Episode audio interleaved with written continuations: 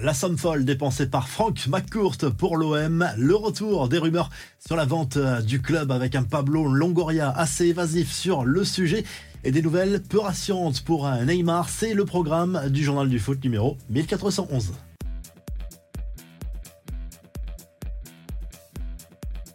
C'est toujours un sujet ultra sensible à Marseille, objet des plus folles rumeurs. Le journal L'équipe se penche à nouveau sur le futur de l'OM et une potentielle vente du club à moyen ou à long terme. Le propriétaire américain Frank McCourt n'est jamais apparu aussi éloigné des affaires internes, ce qui forcément continue d'alimenter les plus folles rumeurs. Pourtant, en coulisses, l'américain continue de dire que la vente n'est pas du tout d'actualité à l'heure actuelle. D'ailleurs, il reste très attaché au club olympien, c'est ce qu'il répète à ses proches. Il a dépensé plus de 500 millions d'euros depuis son arrivée en 2016, sauf que l'OM n'a pas gagné le moindre titre depuis, et ça forcément, ça fait tâche. Les confidences de Pablo Longoria. À présent, le président marseillais a accordé un long entretien à RMC Sport deux mois après les incidents avec les supporters. Le dirigeant olympien est revenu sur ces fameuses rumeurs de vente. Justement, Longoria est resté plutôt évasif. Il a botté en touche sur le sujet, expliquant que cette question devait plutôt être posée à Franck McCourt, mais le président de l'OM a reconnu avoir été affecté par le passé par toutes ces rumeurs. Il a aussi expliqué pourquoi l'homme d'affaires américain était si discret dans les médias. C'est une stratégie assumée de répartition des rôles. C'est à l'Espagnol d'aller au front. Concernant son futur, il répète qu'il n'envisage pas un seul instant de partir et qu'il ressortira plus fort de cette crise avec les supporters. Les infos en bref avec euh, des nouvelles de Neymar, le chirurgien qui a opéré le Brésilien début novembre après sa grave blessure au genou, a donné des nouvelles assez préoccupantes de l'attaquant Dalila. A priori, l'ancien Parisien se remet bien, mais toujours aucune date annoncée pour un éventuel retour à la compétition. Ce n'est pas forcément très bon signe. Le processus sera long, assure le chirurgien.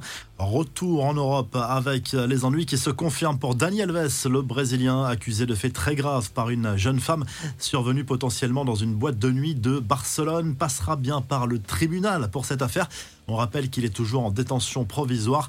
Les confidences de Gianluigi Donnarumma, le gardien du PSG, est revenu euh, notamment sur l'hostilité des tifosi de San Siro lors de son retour avec le club parisien en Ligue des Champions la semaine dernière. L'ancien Milanais explique avoir été affecté, mais plutôt après le match sur le terrain. On essaie de ne pas être touché de ce point de vue-là. J'ai beaucoup progressé, à lâcher Donnarumma. De belles images à présent en Colombie, celle des retrouvailles entre Luis Diaz et son père, libéré jeudi dernier après 12 jours de prise d'otage par un groupe de guerrilleros. Le père de l'attaquant de Liverpool a pu retrouver son fils en larmes au centre d'entraînement de la sélection colombienne.